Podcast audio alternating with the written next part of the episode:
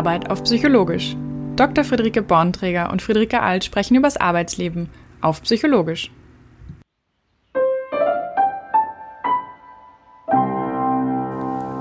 Hier unterhalten sich zwei Psychologinnen über Alltägliches und Merkwürdiges aus der Arbeitswelt. Jeder erzählt der anderen eine aktuelle Begebenheit und zusammen erklären sie sich, warum es ist, wie es ist und wie man es besser gestalten kann, dieses Arbeiten. Ganz gleich, ob 4.0, New Work oder angeblich ganz normal. Kontrolle und Neustart.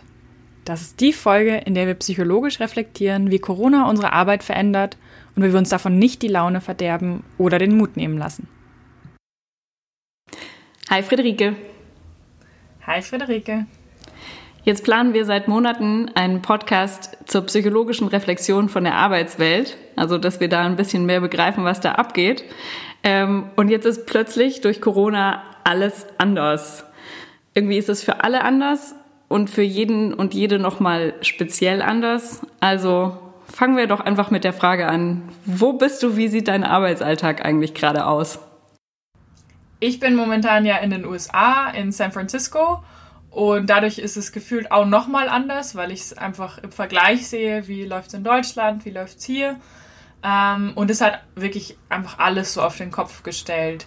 Ich bin hier für ein paar Monate für ein Projekt ähm, und mein Arbeitsalltag schaut normalerweise so aus, dass ich äh, morgens aus dem Haus gehe, in den Zug steige, in den Caltrain und dann anderthalb oder eineinviertel Stunden nach Süden pendel in Silicon Valley, um da eben im Bereich Organisationsentwicklung in einer großen Firma zu arbeiten. Und jetzt ist es seit einer Woche so, dass der Shelter in Place ist. Das ist eben diese reduzierte Ausgangssperre.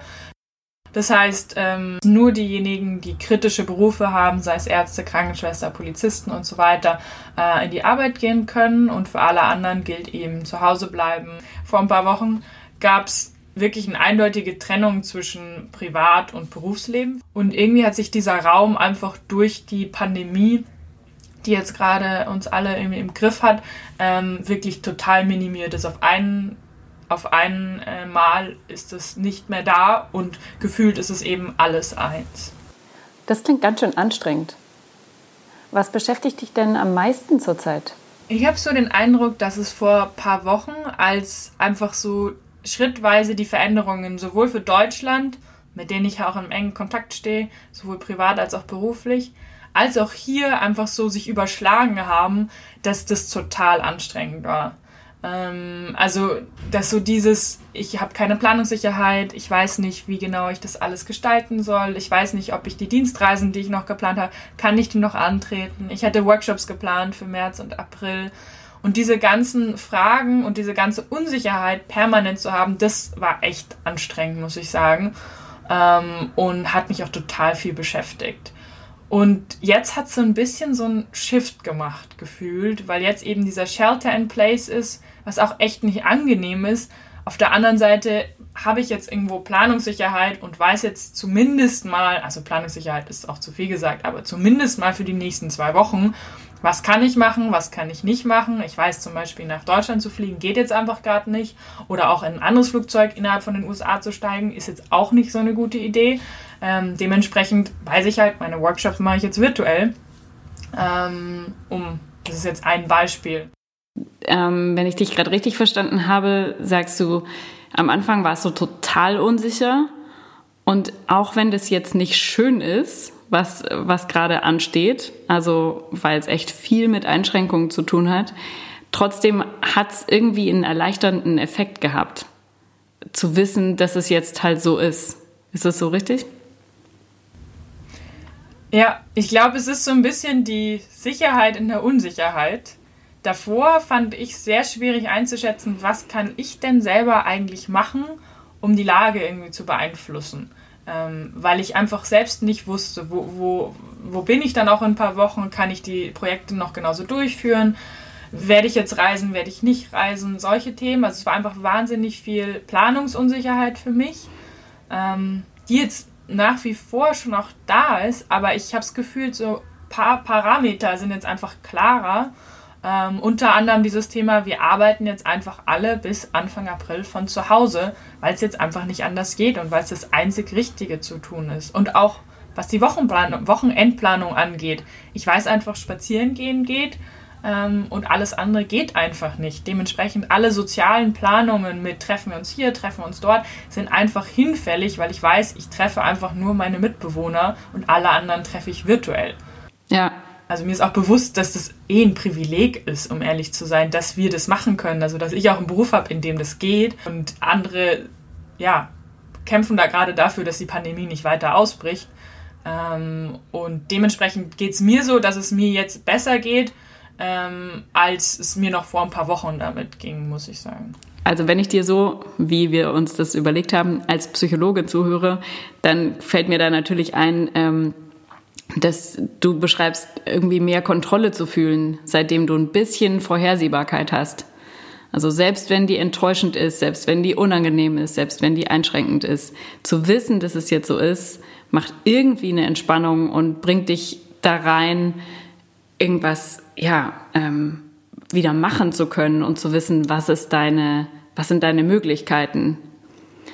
Und bei den Möglichkeiten äh, kommt natürlich gleich die nächste Frage. Ähm, wie ich dich kenne, hast du dir schon viel Gedanken gemacht, was gerade so an Herausforderungen eigentlich äh, bei dir anstehen und wie du damit umgehst. Gibt es denn irgendwas, was du neuerdings irgendwie als, ich weiß auch nicht, als Praxis oder Regel oder Idee in deinem Leben, in deinem Arbeitsleben anders machst als bisher?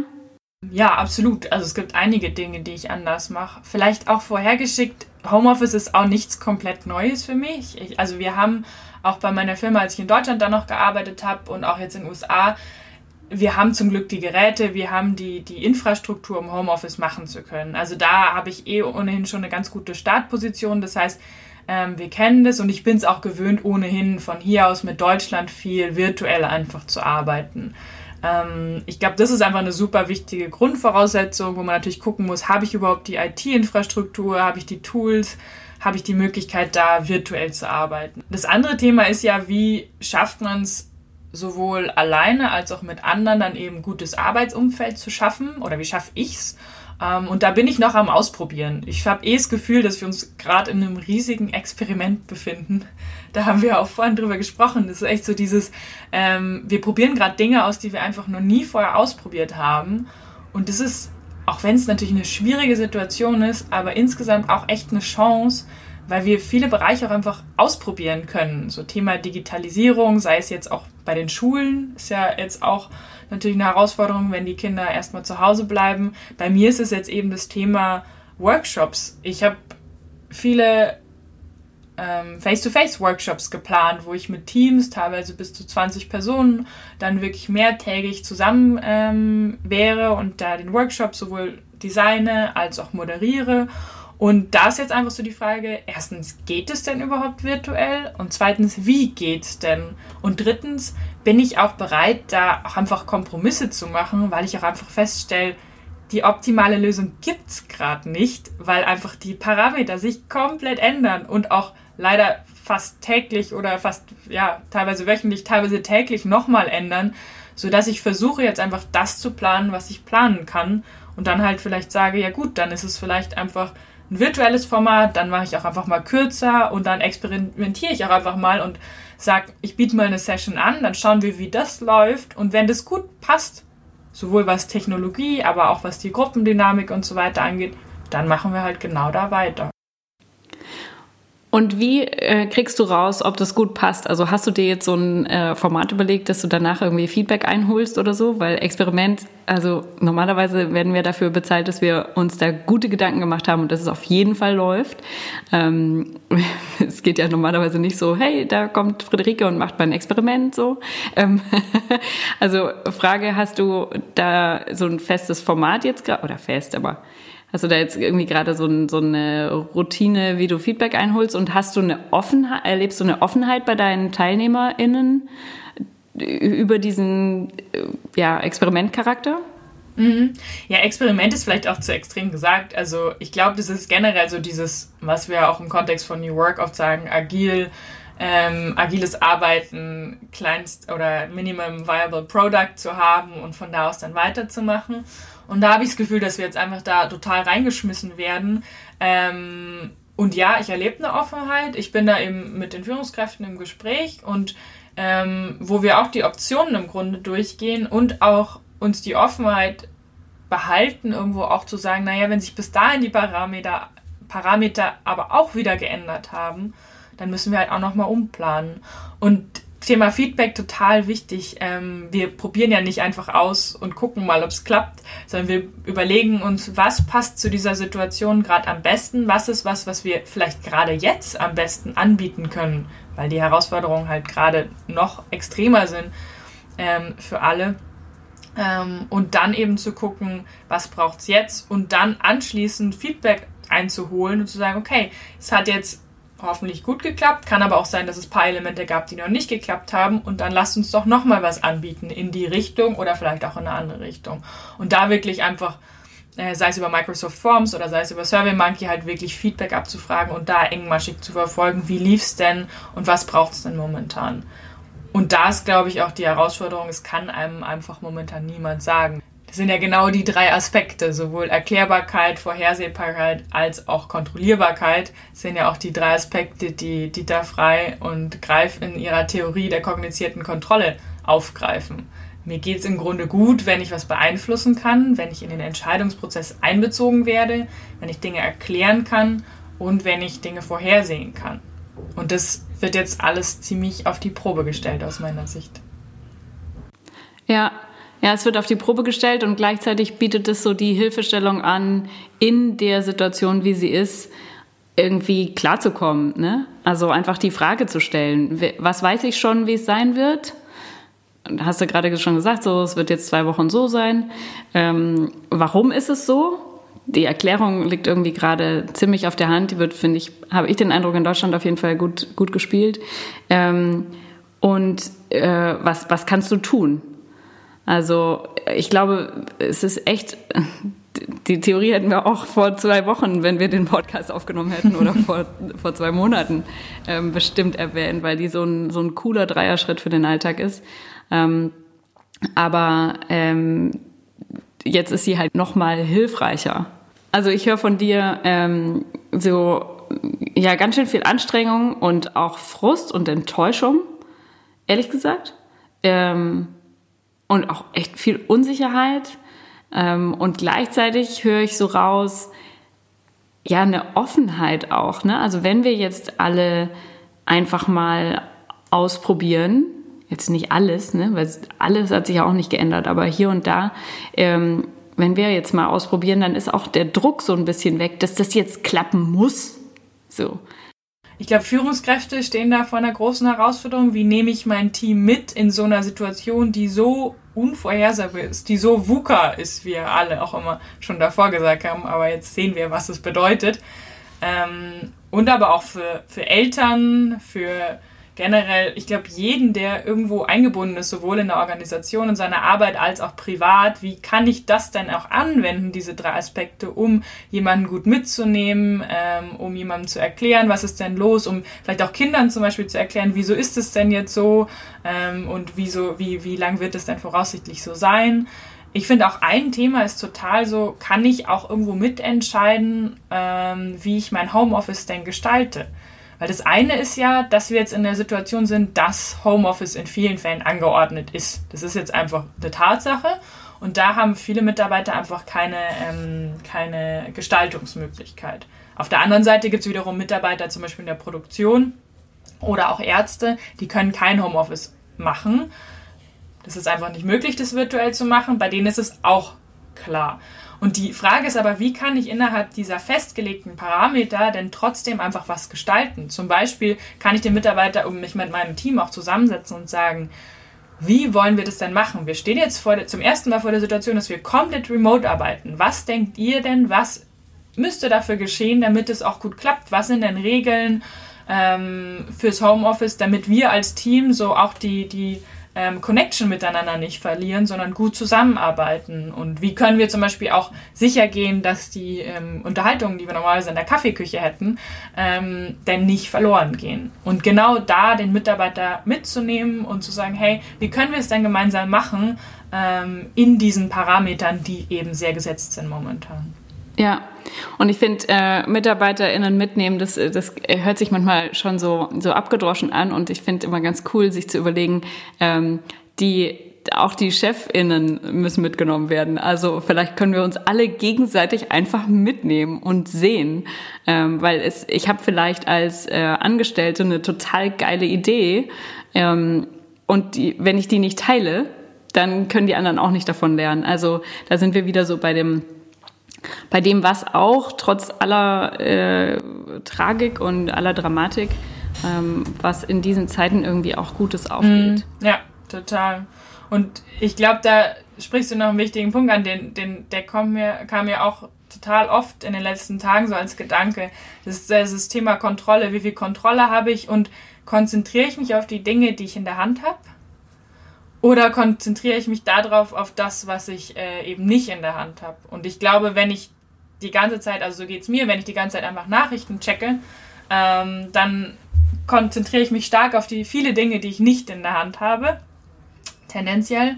Ähm, und dann ist ja die Frage, was kann ich denn unmittelbar machen? Ich fand total viele Beispiele von äh, Nachbarn, die dann Zettel aufgehängt haben im Aufzug, kann ich jemandem anderen helfen? Oder eben zu sagen, naja, wie kann ich denn meine Wissen und meine Kompetenz gerade irgendwie sinnvoll in der Situation einbringen ähm, und sich darauf zu konzentrieren, eher das Proaktive. Und gleichzeitig auch einfach nicht so streng mit sich selber zu sein. Ich finde, es ist auch so dieses, also ich muss nicht die ganze Zeit irgendwas machen. Und es ist auch absolut okay, dass diese Veränderung gerade krass anstrengend für uns alle ist. Und da halt auch zu sehen, was braucht vielleicht der andere und da auch, wie du sagst, jeden mitzunehmen, egal in welchem Verhältnis er zu einem steht, zu gucken, was kann ich denn gerade geben, ohne mich selbst zu überfordern. Und auf der anderen Seite, was brauche ich denn auch einfach gerade und mir das zu nehmen und zu geben, weil das die Grundvoraussetzung ist, dafür ist, dass ich auch einfach für andere da sein kann.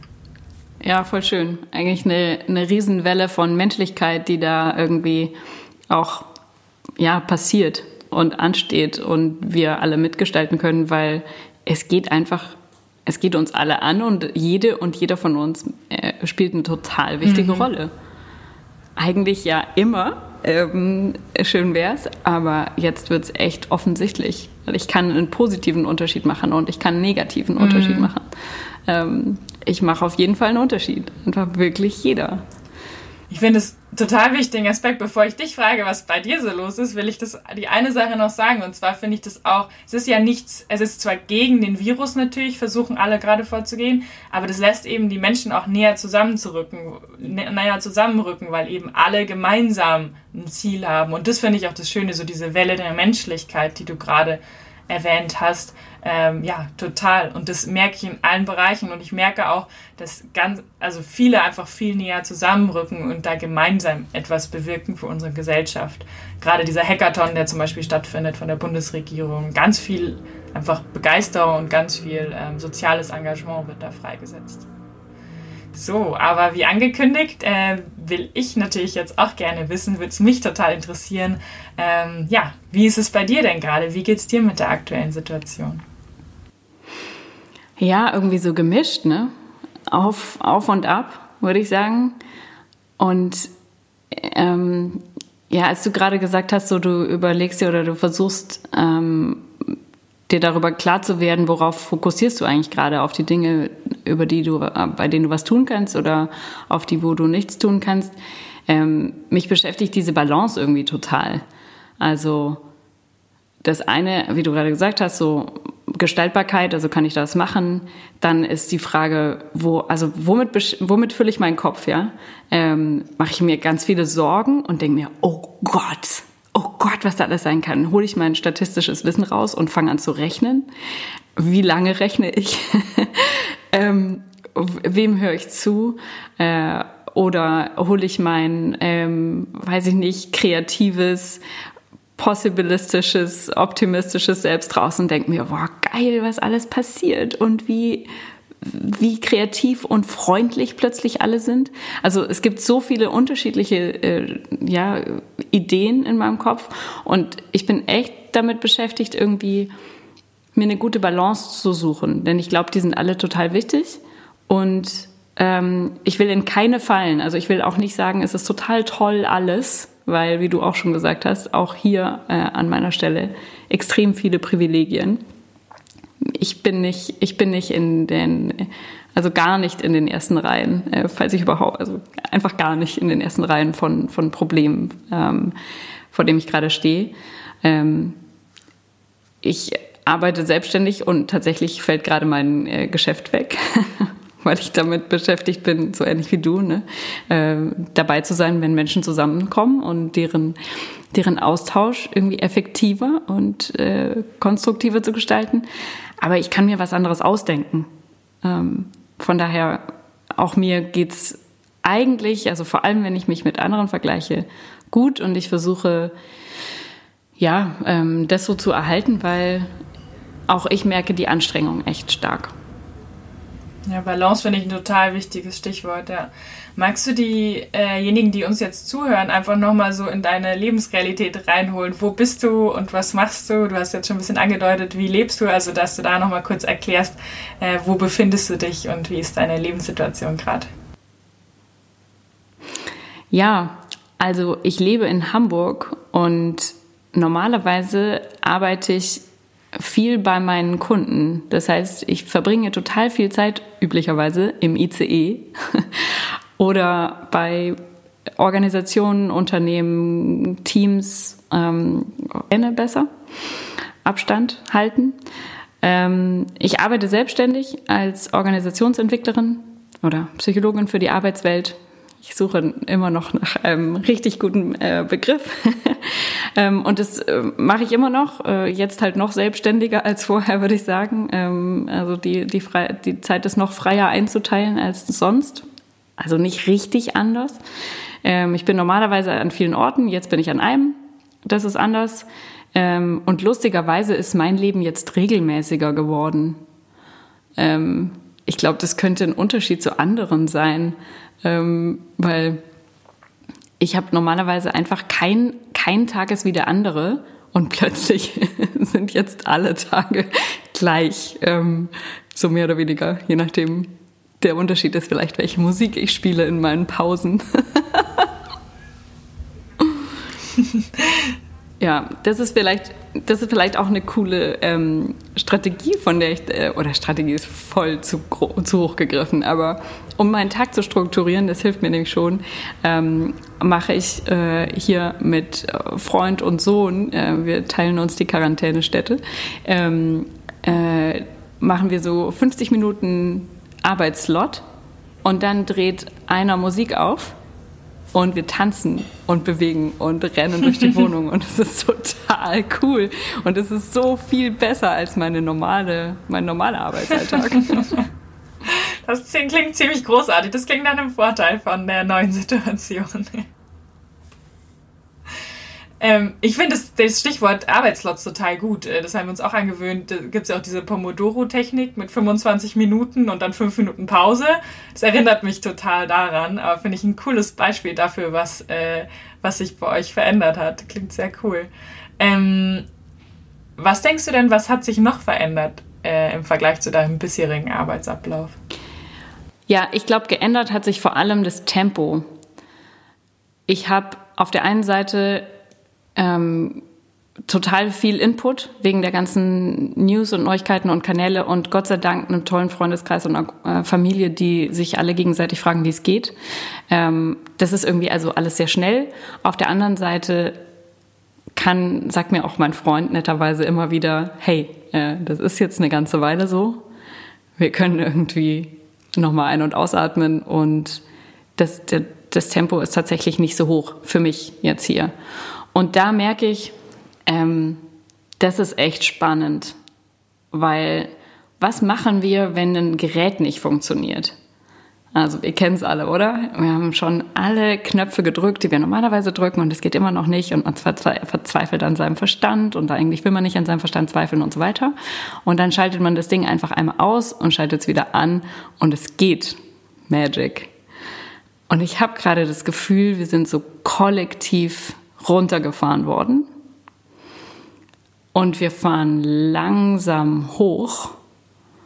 Und um im Bild zu bleiben, habe ich mir vorhin gedacht, vielleicht ist die Welt doch Microsoft, äh, läuft doch auf Microsoft, weil es gibt einfach wirklich viele Updates, die sich jetzt installieren. und man sitzt so da und wartet und guckt und atmet ein und aus und schaut mal so, was passiert.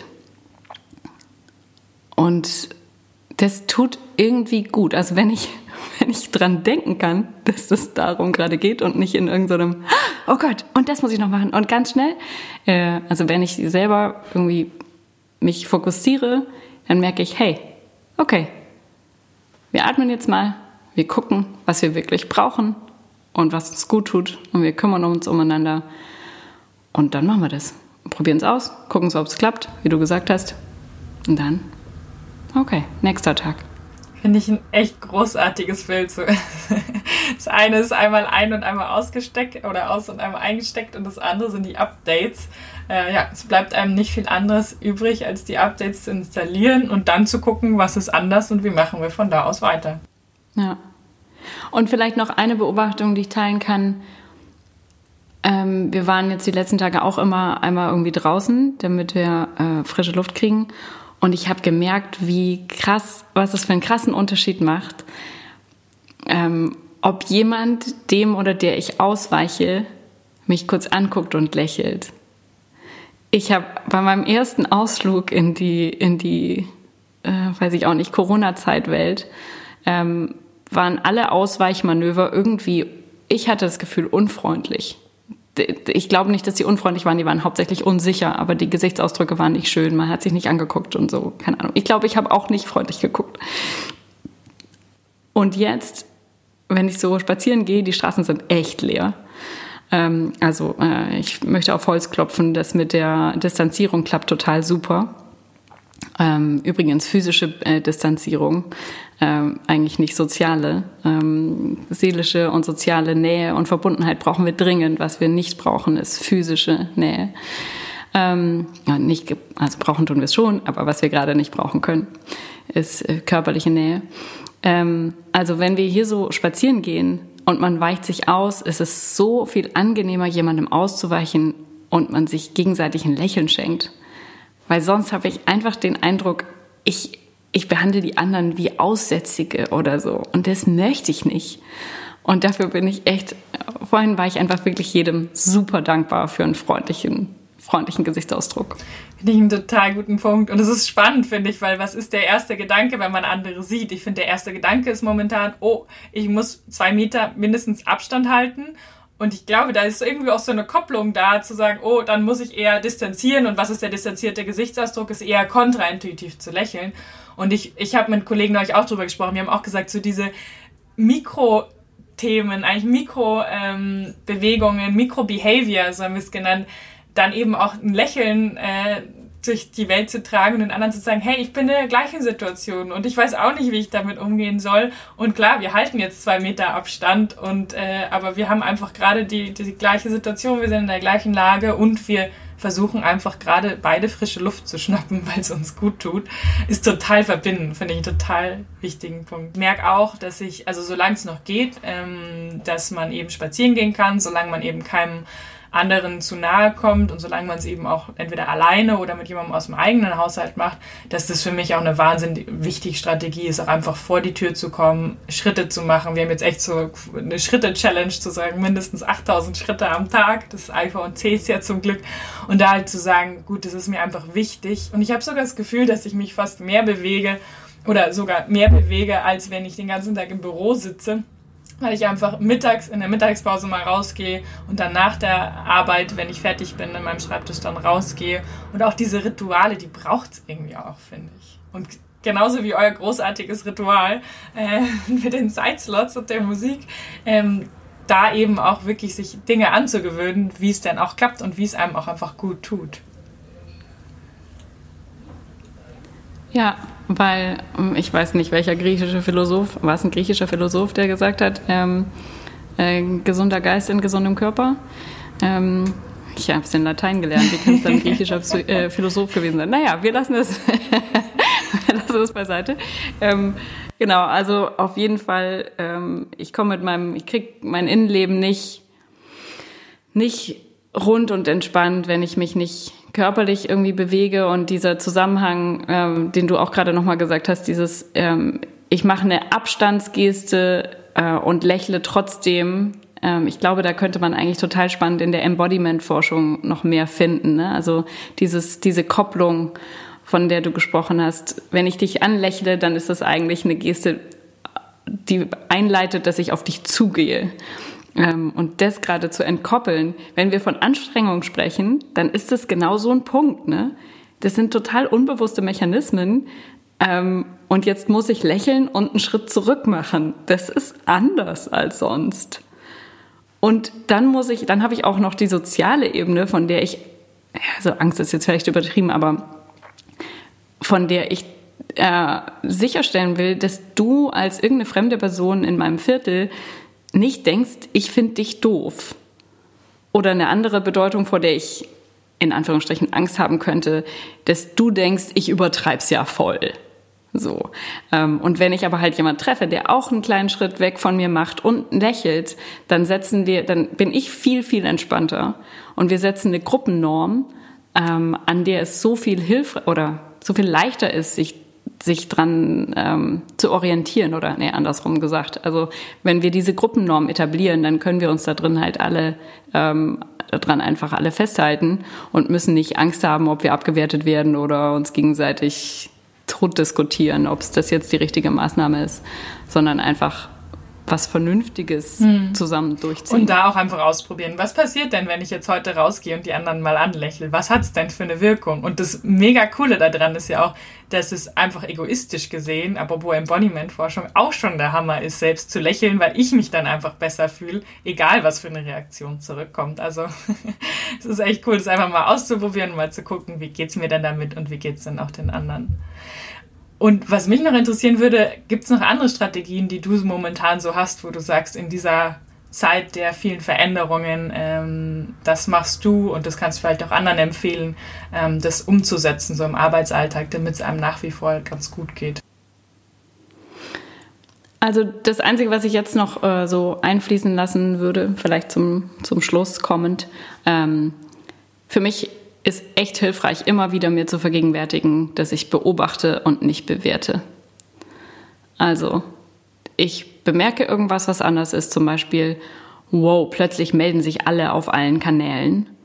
Und ich kann davon zum Beispiel mich schnell gedrängt fühlen, überall zu antworten ähm, und das stressig finden. Also Bewertung. Und sobald ich es schaffe, nur zu beobachten und mir zu vergegenwärtigen, oh, es melden sich gerade total viele Leute. Aha. Dann sind wir auch wieder bei der Ich erde mich, ich atme ein und aus. Dann kann ich damit umgehen. Dann kann ich mich zum Beispiel auch darüber freuen, was für eine wahnsinnig schöne Tatsache das ist, ähm, dass ich nicht alleine bin und was das für ein Glück ist. Aber ähm, wenn ich eben erst diesen Beobachtungsschritt einfüge, bevor ich denke, oh Gott, ich muss mich da überall melden, ähm, dann habe ich es leichter. Und das ist nicht unbedingt leicht, aber ja, ähm, es hilft. Also ähm, ist auf jeden Fall fürs ganze Leben. Also wenn ich es in der Schule beigebracht äh, bekäme, dann wäre das so ein, so ein Part von, das lernst du fürs Leben und nicht für die Schule. Ähm, das, ist, das ist auf jeden Fall was, was ich echt gut finde und mhm. was mir ja, gut tut. So den Raum zwischen Reiz und Reaktion sich irgendwie zu verschaffen. Und da ist ja die Frage, wie kann man das eigentlich auch hinbekommen? Aber ich glaube, darauf gehen wir nicht ein, weil sonst wird unsere Podcast-Folge sehr, sehr lang. wir planen ja noch einige weitere. Genau. Und äh, wir hören vielleicht einfach äh, von euch, die ihr uns zuhört, ähm, was uns sehr freut, ob ihr Ähnliches erlebt habt wie wir ähm, oder ganz anders die Corona-Zeit wahrnehmt wenn ihr das mit uns teilen wollt, super gerne auf den beschriebenen Kanälen. Und wenn ihr eine Frage habt oder eine Situation aus dem Arbeitsleben, wo ihr sagt, Mensch, das wäre echt großartig, wenn ihr das psychologisch reflektieren könntet in einer der nächsten Folgen, dann schickt uns das sehr, sehr gerne zu. Bis bald, macht's gut. Unser Gehirn steht auf Wiederholung. Deswegen nochmal komprimiert und so mitnehmen. Psychologisches Know-how aus dieser Folge. Erstens. Psychologische Kontrolle herstellen. Wenn wir uns Dinge erklären können, wenn wir wissen, was ungefähr auf uns zukommt und wenn wir eine Idee haben, was wir tun können, dagegen oder dafür, dann fühlt sich das gut an. PsychologInnen sprechen dann davon, dass man psychologische Kontrolle erlebt. Das ist in etwa das Gegenteil von Hilflosigkeit. Wenn du dich also mal hilflos erlebst oder wenn du es dir und anderen in einer Situation gut einrichten willst, dann sorg für die drei Sachen. Vorhersehbarkeit, Erklärbarkeit und Beeinflussbarkeit. Also dafür, dass ihr wisst, warum was passieren wird und was ihr tun könnt. Extra Tipp? Manchmal kannst du nicht alles herstellen. Dann hilft es, sich das wirklich bewusst zu machen. Also so quasi zu sich selber zu sagen, aha, ich weiß gerade offensichtlich nicht, wie es weitergehen wird. Damit sind wir beim zweiten Know-how. Beobachten statt bewerten. Wenn du es schaffst wahrzunehmen, was dir gerade so unterkommt, ohne es zu bewerten, dann vergrößerst du deinen Spielraum und lässt dir Platz für Selbstbestimmung. Das Wort Aha ist da oft sehr, sehr hilfreich. Manchmal scheint es allerdings, als hätte man nicht mal dafür Luft. Deswegen, drittes Know-how, atmen. Atmen ist der menschliche Geräteneustart. Bewusstes Ein- und Ausatmen hilft immer. Und glaub uns, solche Absolutheiten versprechen wir selten. Meistens haben wir es nämlich mit vielen Einflussfaktoren zu tun, die alle irgendwie voneinander abhängen. Wenn dies, dann jenes, sagen PsychologInnen oft. Das vierte und letzte Stück Know-how betrifft daher eine Haltung, die zurzeit hilfreich ist. Die Corona-Zeit als Experiment. Das macht einem selbst klar, das ist jetzt eine Ausnahme, das ändert sich wieder, alles Mögliche ist unklar, dafür gibt es viel Platz, um neue Sachen auszuprobieren. Und auch wenn Experimente was un unangenehm Unsicheres haben, wir laden euch ein, nehmt es positiv und lasst uns darauf fokussieren, was wir durch die Experimente alles entdecken können. Das war's auf psychologisch.